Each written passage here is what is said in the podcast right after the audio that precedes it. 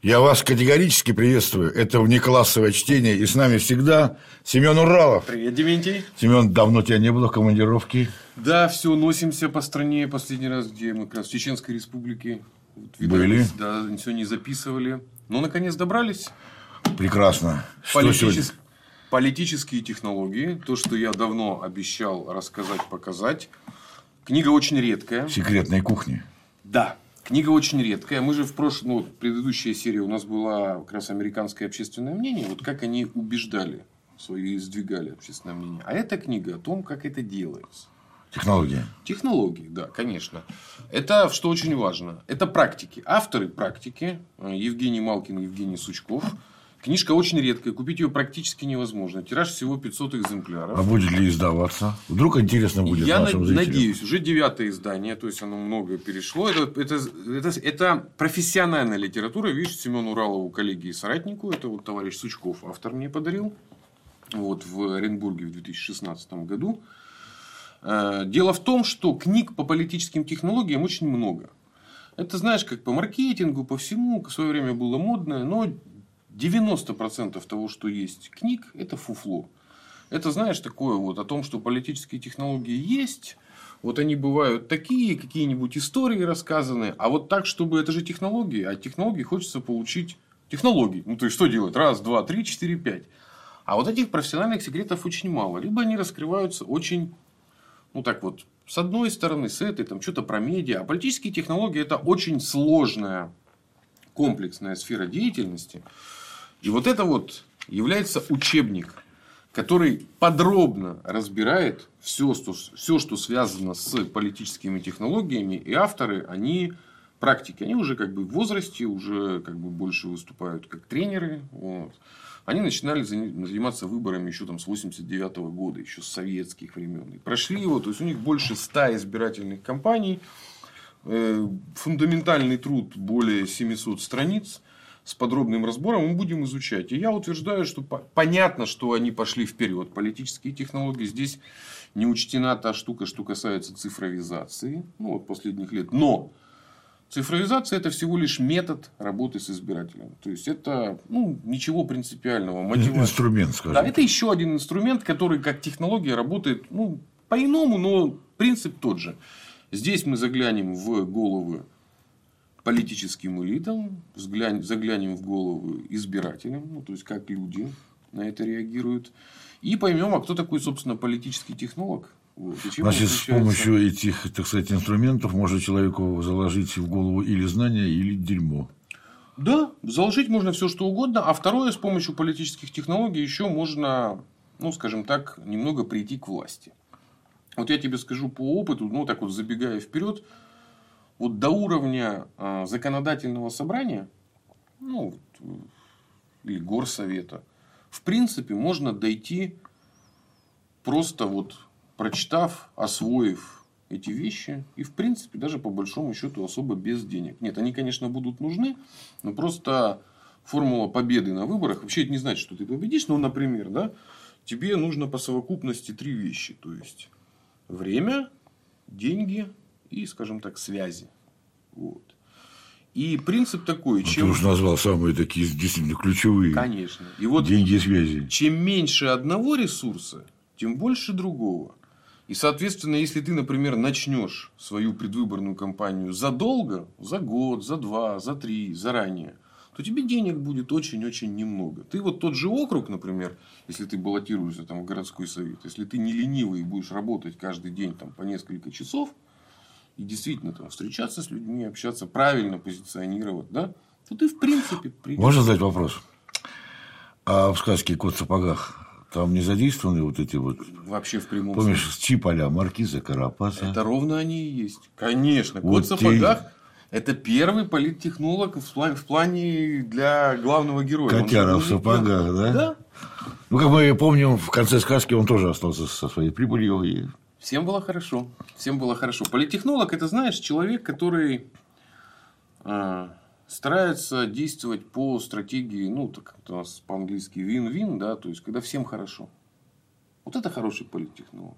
Когда И тебе, ты остался при своем, и ты, потому что любую ситуацию можно построить так, что люди будут считать, что они ну, выигрыши. Что это их выбор. Ну, в, в чем-то ты в выигрыше остался, а в чем-то в проигрыше. Но в целом, в общем, все так или иначе довольны.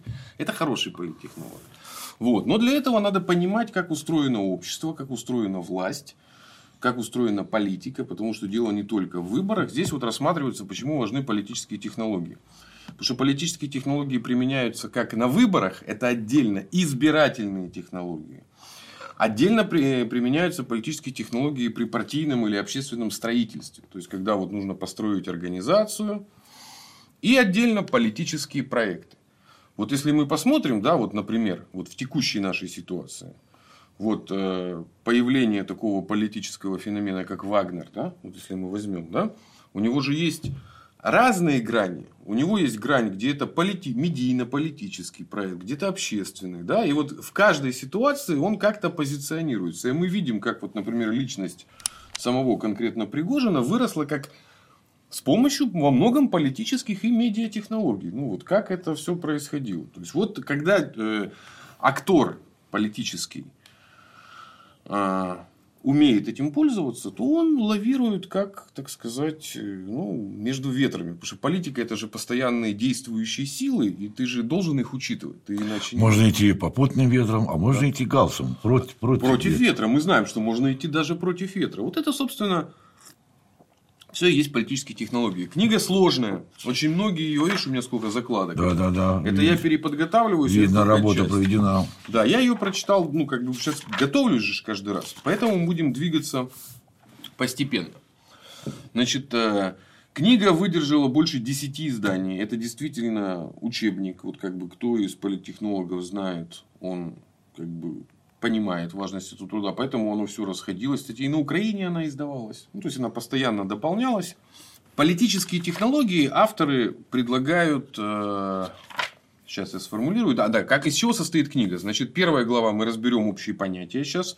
Вторая глава посвящена стратегии избирательных кампаний, именно стратегии, то есть содержанию, смыслу, о чем говорить.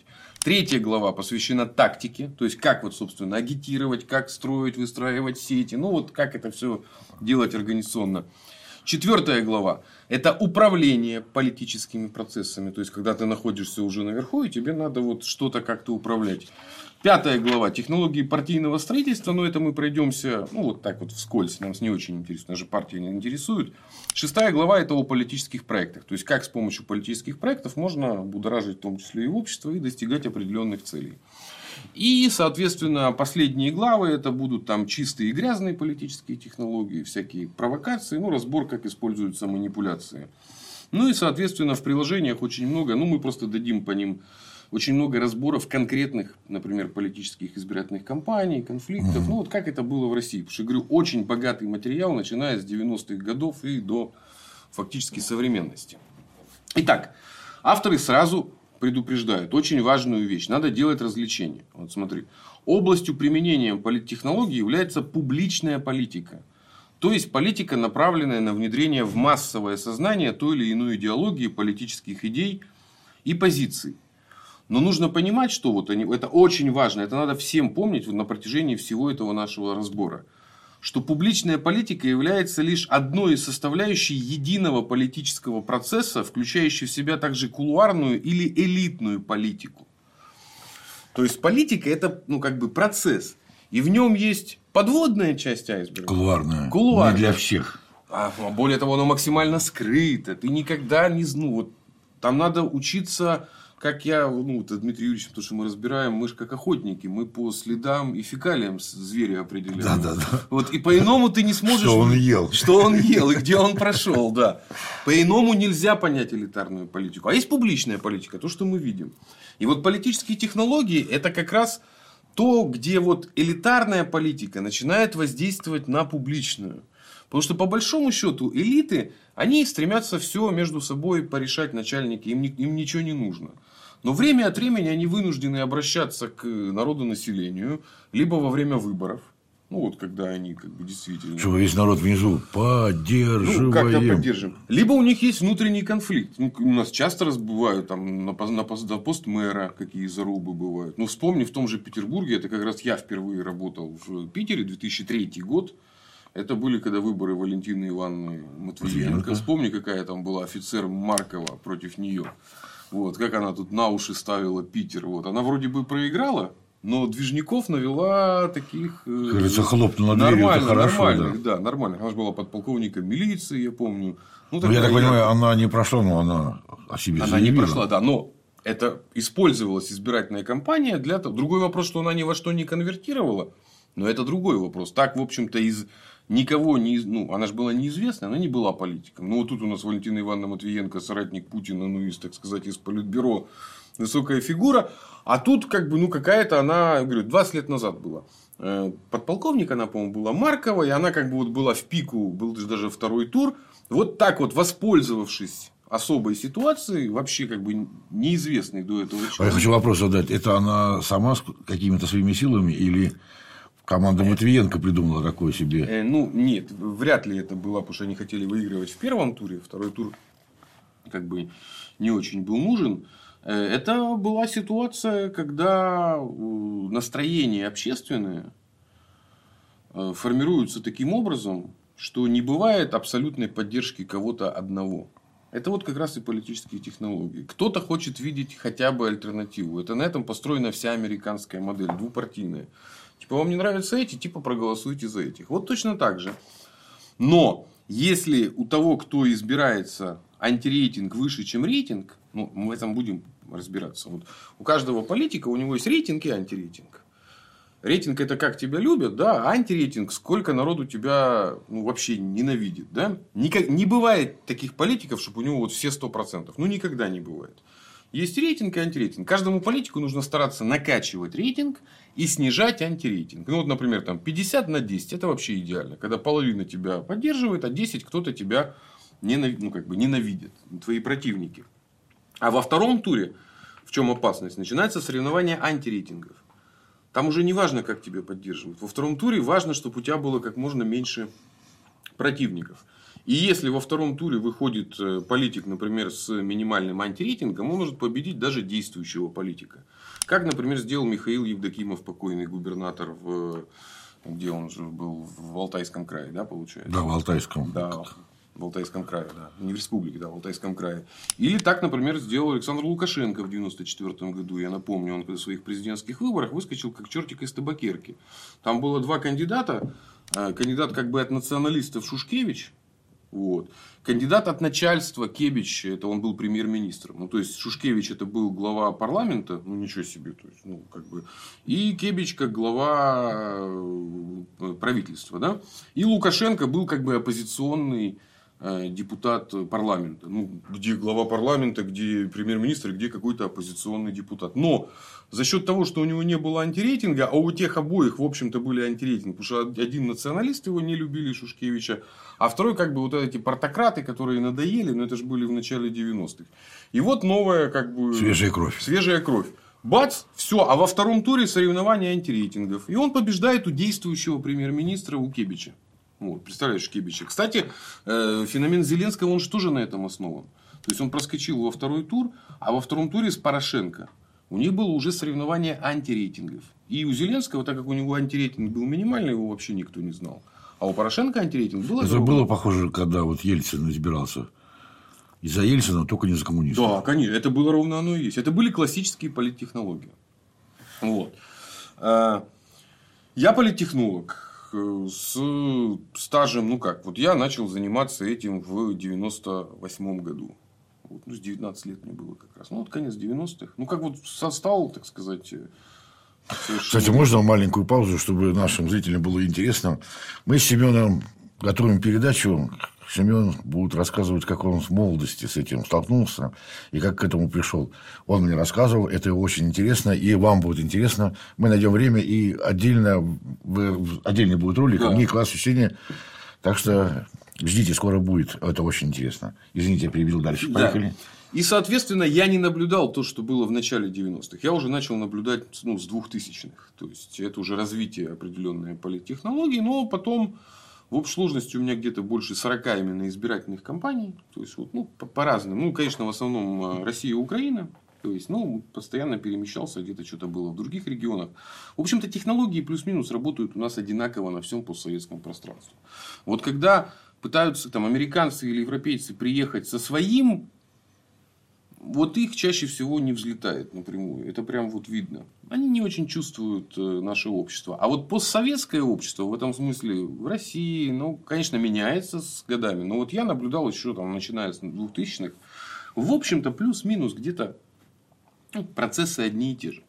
Но вот тут очень важно, да, что вот провести грань, вот авторы говорят, между публичной и элитной политикой очень затруднительно. Ну, вот это очень сложно понять, где заканчивается кулуарное, а где начинается публичное. И постоянно происходит казус с этим связанный. И самый первый раз мы это увидели с этим миллионом долларов или чем с коробки из-под ксерокса. Ага, Помнишь? Да, да, да, да. Это же как раз когда элитная политика проникла в публичную сферу. Это никто не должен был увидеть, да? Но в ходе конфликта как бы вокруг окружения Ельцина... Что это... в коробочке? Да, что в коробочке, понимаешь? Это вот такой прикол. Поэтому элиты же еще, ну, как бы, они еще и борются между собой. Уважаемые друзья, я употребляю элиты, в первую очередь, в биологическом смысле. Это вот как вот э, в пародию, ну, которые самые наглые, дерзкие, ну, как бы... Хищники. Хищники, да. Ну, потому что капитализм, да. То есть, поэтому при социализме были одни элиты, начали формироваться другие элиты. Ну, вот они такие, какие они есть. И вот, что очень важно, тоже нужно помнить. Они пишут об этом сразу. Вот, что между публичной и элитной политикой э, вмонтировано органическое противоречие. То есть, почему? Позиции в элитах, в элитах нередко приобретаются ценой предательства интересов массового избирателя. Или наоборот, расплатой за, за обретение поддержки граждан является конфликт с начальством. Вот это есть противоречие. Да? Потому что, в принципе, то, что там продается в публичную сферу, потом приходится о чем-то договариваться. Потому что на уровне публичной это идет борьба такая, а, все. А потом, как только все приходит в кабинеты, то это все оставляется, так сказать, ну, там? И садимся, договариваемся, да, о чем-то. Поэтому вот для человека, который э, наивен, это кажется там предательством, еще чем-то, еще чем-то. А на самом деле, ну, жизненно так устроено. И вот нам авторы напоминают, что в современной политологии есть, э, принято различать два типа политики. Полиси и политик. Ну, просто у нас вот все политика, да, у, на английском чуть более понятно. Вот полиси понимается политика, направленная на достижение неких целей. То есть, вот защита интересов граждан, каких-то решений, концепций. Да? Ну, то есть, то, что к чему-то приведет. Да? А политик – это обеспечение завоевания и удержания власти. Ну, на самом деле, политические технологии есть и там, и там. Потому что политические технологии в основе же лежит э, так или иначе конфликт. Ну вот, всегда лежит конфликт. И вот это работа с конфликтом. Просто во внутриэлитарной политике все конфликты носят межличностный характер очень часто. Да? Поэтому политические технологии внутриэлитарные – это сплошной макиавиализм. Это интриги, подставы, ну, вот, вот такие вот истории, да? Выйдет простая обыденная жизнь. Ну, в общем-то, да. Но с очень высокими ставками, потому что там же люди при власти, они же какие имеют ну, рычаги влияния. Да? То есть... Э, ну, мы знаем, там даже и стрельнуть могут. Ну, знаешь, сейчас, сейчас даже проще не стрельнуть. Сейчас э, как бы ну, человек же настолько много везде следит. И в цифровой, и в экономике, и везде. Так что, мне кажется, сейчас вот любого прихватить это вообще не является не является проблемой. Итак, какие выделяют у нас, э, где у нас есть политические технологии применяются? Как говорили, в избирательных кампаниях это для того, чтобы победить на выборах. Ну, вот это вот отдельное направление. Второе. Значит, есть отдельно политические кампании. Политическая кампания это не всегда значит избирательная кампания. Сейчас я объясню пример. Ну вот смотри. Э, например, коронавирус и все, что было с ним связано, разворачивался как политическая кампания. То есть, ну, то есть, ну, там же не было выборов. Но, тем не менее, люди зарабатывали очки, делали карьеры. Да, то есть, в общем-то, они конкурировали. Какие-то там э, стали там даже депутатами на этом фоне, прославились. Да, ну, то есть, делали карьеры. Или, например, вот политическая кампания сейчас у нас вокруг СВО. То есть у нас многие делают свою политические карьеры за счет этого, мы видим. Но это же не выборы напрямую. И отдельно политические проекты. Э, ну, политические проекты это то, что ну, живет коротко. Ну, вот у него есть конечная цель. То есть политический проект может быть, например, там, организация там, поддержки постройки, например, мусороперерабатывающего завода, например. Да? Ну, это я сейчас выдумал э, теоретически. Ну, например, это может быть заказчик какая-нибудь крупная, крупная корпорация. Кстати, это все время наболевшая тема. Конечно. Помнишь, только показывают, что свалку уберите, а здесь появляется человек. А потом И появляется все за компания. него, да. и все Ну, как него. это работает? Смотри, давай на уровне схемы разберем. В элитарной политике о чем-то договорились, но для того, чтобы это имело хоть какую-то поддержку граждан, надо немножко взбудоражить общественное мнение, подготовить его, что нужен мусороперерабатывающий завод. Там, да? В это время там возьмут кредиты, договорятся с какими-то там застройщиками, инвесторами, на кто это будет реализовывать. Создадут какую-нибудь государственную программу. Что-нибудь создадут, да, а в это время нужно полгода работать, у тебя уже формируется ядро сторонников, которые считают, что нужно ну, построить самый мусороперерабатывающий завод. И у тебя уже к готовому решению уже готова некая общественная поддержка. Оп, И заводик работает. все работает. И все довольны, главное. Да-да-да. И все довольны. Ну, вот политические проекты, они ну, точечные, да. То есть, ну, они имеют какое-то окончание. Ну, имеет начало и Да, завершение. имеет начало, имеет начало и завершение. Партстроительство – это иное направление, нас оно не интересует. Мы как бы не, не партийные люди. Вот очень важно. О содержательной стороне публичной политики, они сразу я процитирую. Распространенное представление, что политика такой же подлежащий продаже товар, как и все остальные, что политический маркетинг мало чем отличается от маркетинга коммерческого, такое представление крайне опасно для политика. Это очень важное заблуждение, что в политике все продается точно так же, как товары в маркетинге. Это неправда. Это неправда, это то, что ведет к упрощению. И самое главное, потому что оно ведет к одебиливанию. Объясню почему. Потому что когда ты продаешь товар, человек отказывается от э, ну, денег, так или иначе. Да? То есть, а когда ты человека просишь, например, проголосовать или еще что-то сделать, человек отдает тебе не то, нематериальную ценность, которая связана вообще к автори... с авторитетом. Если человек много раз будет как бы убеждаться, что он своим ну, как бы авторитет он раздает свой, ведь что такое любые выборы? Это же отказ от власти в пользу кого-то другого. Это же, ну, вот власть разбита на много-много кусочков, да? И каждый говорит, вот я св- свой кусочек власти, я отказываюсь в пользу такого-то человека, да? И если человек много раз это сделает, и у него как бы ну, не будет видеть эффекта, зачем? Он просто перестанет это делать. Что мы, собственно, и видим. Поэтому политический маркетинг, он убивает политику. Это то, почему сейчас начальники удивляются, а что это у нас как-то патриотизма мало, да, что-то вот как-то молодежь не, не, не особо поддерживает государство. Ну, потому что это результат политического маркетинга. Потому что если с точки зрения политического маркетинга, то Зеленский красавчик. Ну, так-то, да? Ну, когда помнишь, Он он, наряднее. да, он выбирался, я вам Он это, я вам наряднее. то. Вот. Поэтому политические технологии – это особая сфера, к ней нельзя подходить как к товару.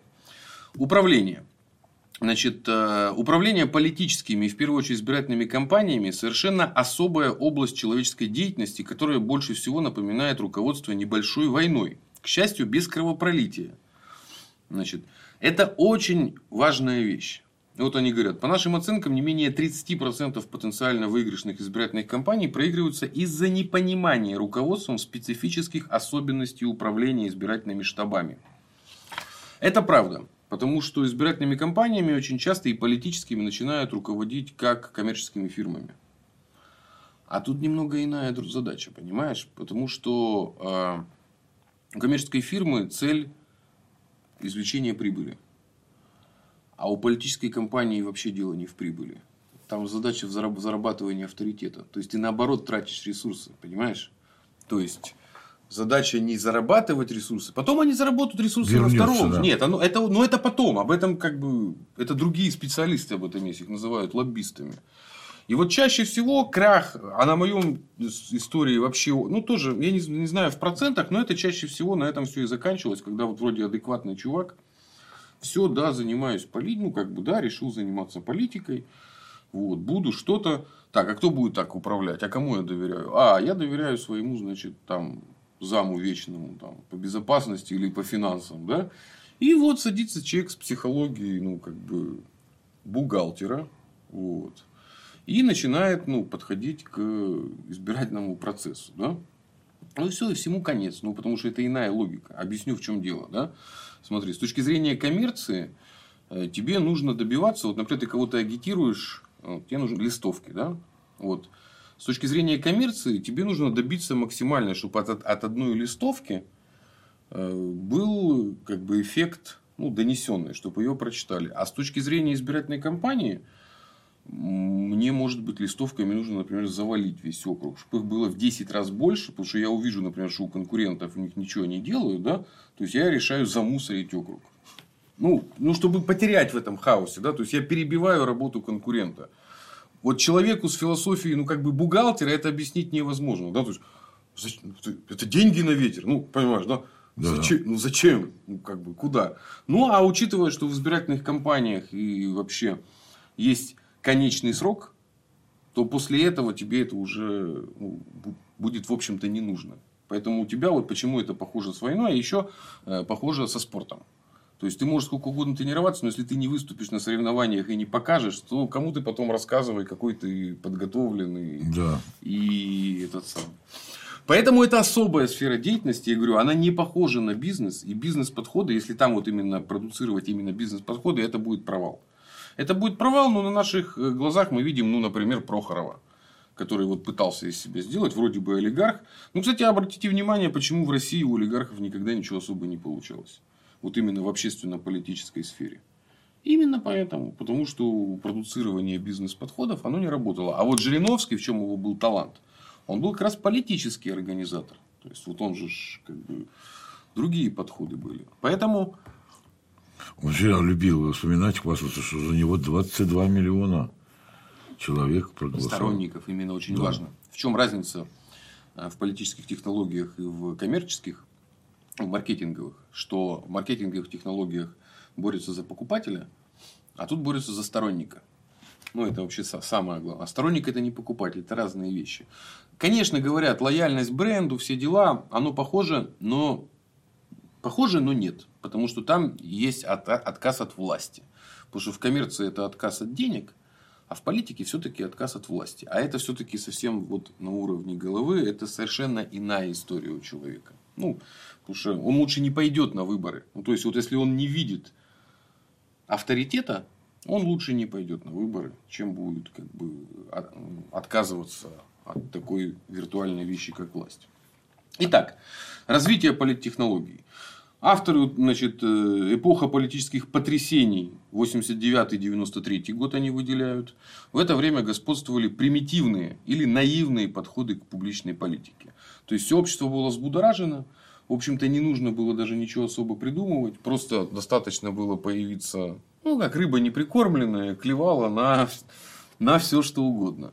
В 93 году, конечно, происходит э, ну, передел, ну, точка перелома, когда публичную политику расстреляли из танков вот, и провели референдум. Напоминаю, вот этот вот знаменитый Ельцинский. Это, собственно, была первая вот эта вот ударная политическая технология. Я напоминаю, что значит референдум Ельцина это да-да, нет-да. Вообще не помнишь это? За что голосовать? О чем? Какие? Голосуй сердцем. Это уже 96-й год, это следующее. А, сначала, следующий, да. сначала референдум про его сверхполномочия. Ну, я же говорю, разогнали же э, Верховный Совет. Там же, я, помнишь, схема была. Был Ельцин президент и был вице-президент Рудской.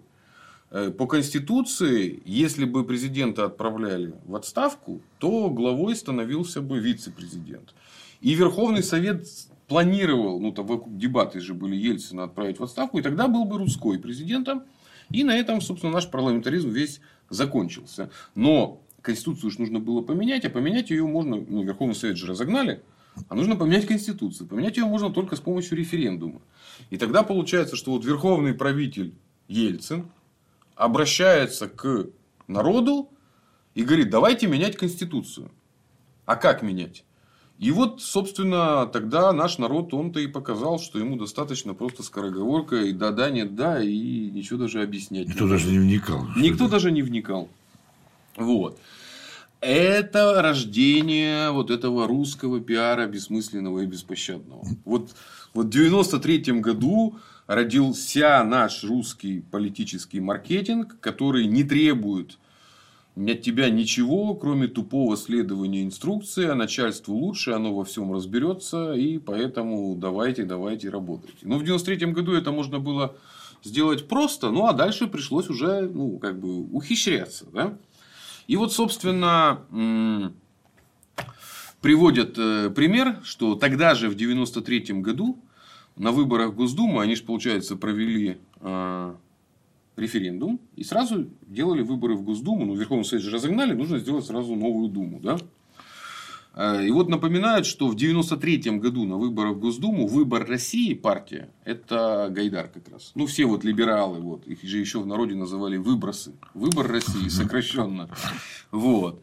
Который был партией властью, Гайдар вице-премьер, имеющий полную поддержку подавляющего большинства СМИ, был вооружен всеми современными избирательными технологиями, но в результате он же даже не прошел в парламент, а победу одержал Жириновский тогда же на выборах. Ну тогда что знаменитая фраза «Россия, ты одурела». И вот как так получается? Вот тут в чем авторы задают, это действительно это парадокс, который позволяет э, понять, что политические технологии это не маркетинг. Смотри, один и тот же год, 93-й на референдуме народ срабатывает с ним история да, да, нет, да, и он ведется на вот эти все политтехнологии новые. А на выборах в Госдуму, когда ему гайдары предлагают партию и тоже всю обернутую, всю как бы и все политтехнологии, а народ не голосует, а голосует за Жириновского. Вот как так? Вроде народ-то один и тот же. Значит, мне нравится Гайдар, а нравится Жириновский. Да. Ну, а почему же не Ельцин? А партия власти же была Гайдар, это же партия Ельцина была. А партию Ельцина не поддерживают. На референдуме Ельцина готовы поддержать, а партию его не готовы поддержать. Видишь, какой парадокс избирателей? То есть, на референдуме Ельцина поддержать готовы, а его партию поддержать не готовы. А у Путина ситуация другая, я напомню, да, что он же вырастил еще и партию у себя. Ну, то есть, есть как бы Путин, есть его рейтинг, а есть его партия, у которого рейтинг всегда чуть меньше. Да? А у Ельцина этого не получилось. Вопрос почему? Вот как бы интересный вопрос. То есть политические технологии, они тоньше. Потому что если подходить просто математически, все, кто проголосовал на референдуме за поддержку Ельцина, должны были бы, по идее, потом поддержать его партию. Правильно?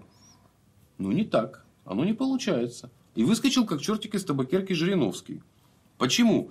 Потому что э, политики, в отличие от э, ну, как бы, коммерции, да, мотивация, я же говорил, она не завязана на деньги. Поэтому она может очень легко вот так вот поменяться. Ну, вот то, что называют ну, черный лебедь, да, так вот. Раз, и все, и что-то поменялось.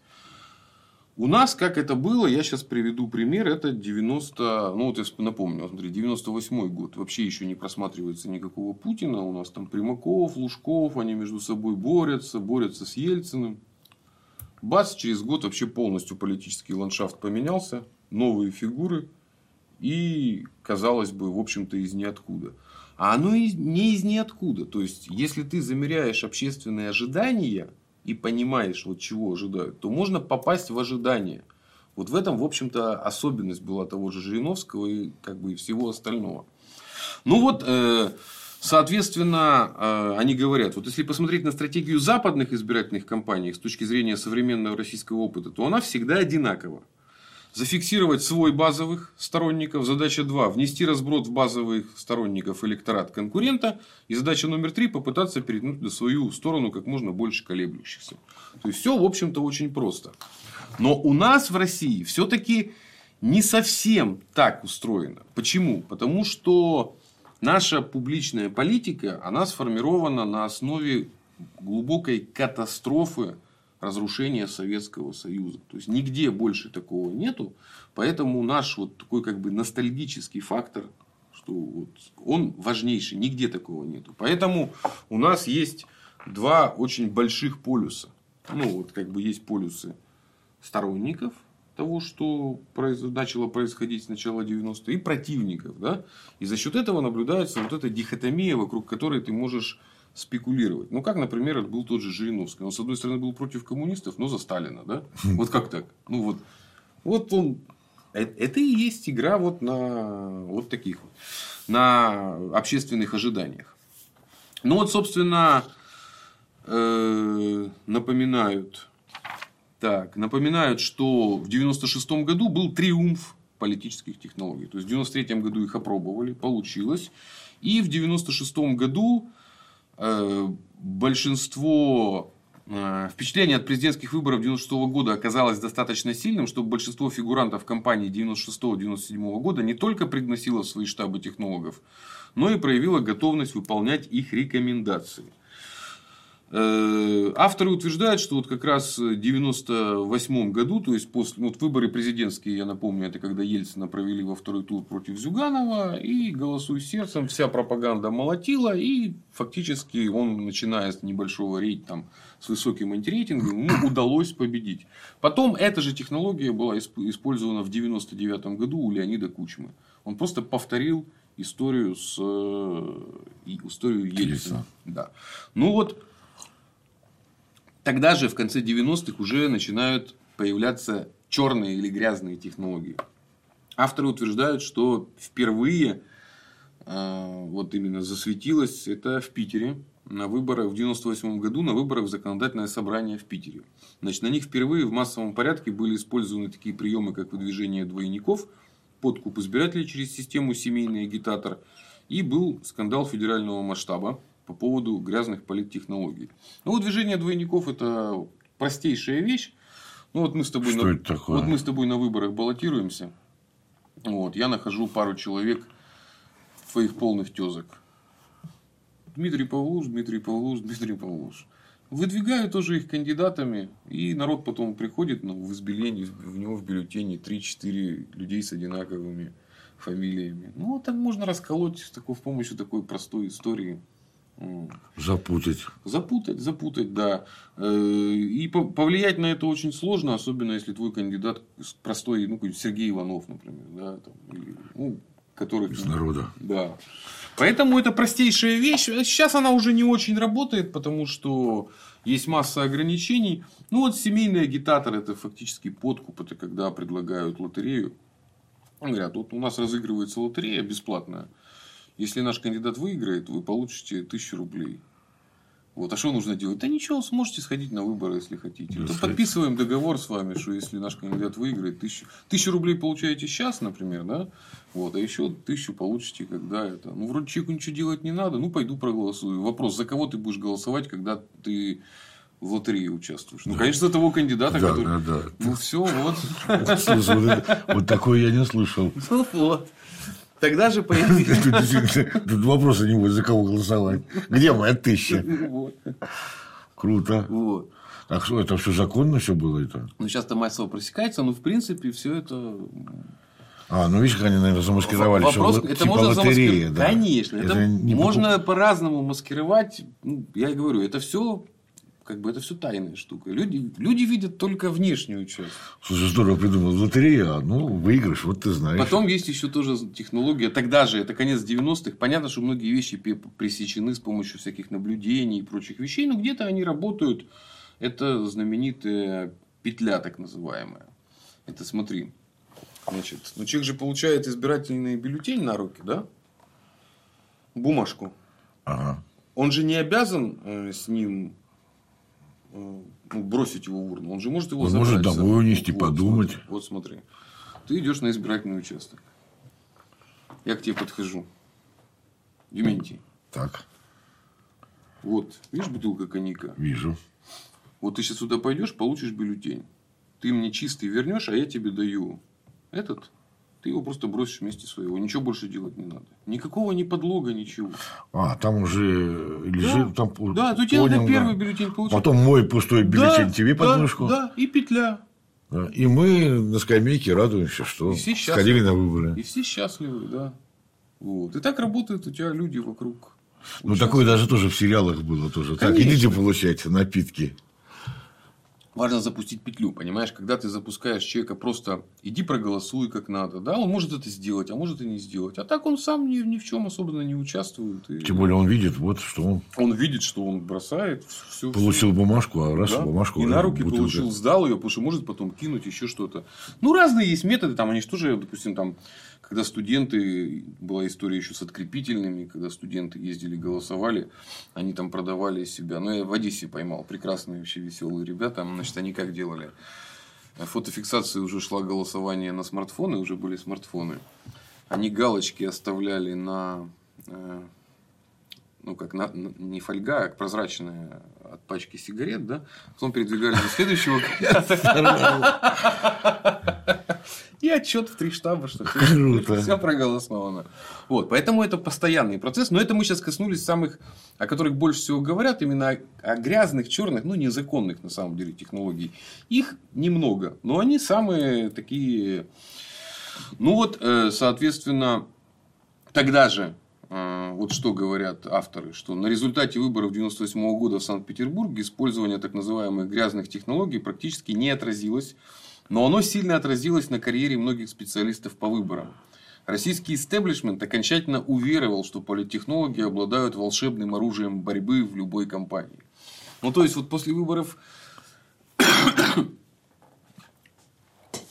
Ельцина, потом всего, ну, все, это какие-то боги, ну, все, политтехнологи, это просто... И это тогда же выходит э, э, Пелевин Generation P, ну, 98-97 год. И вот я как раз попал в профессию вот под влиянием всех вот этих вот, ну, романтики, как с этим связано, что... Ты посмотрел, ой, как интересно. Ой, как интересно. Ну, еще выбора особо не было. Надо было либо в контрабандисты, либо сюда.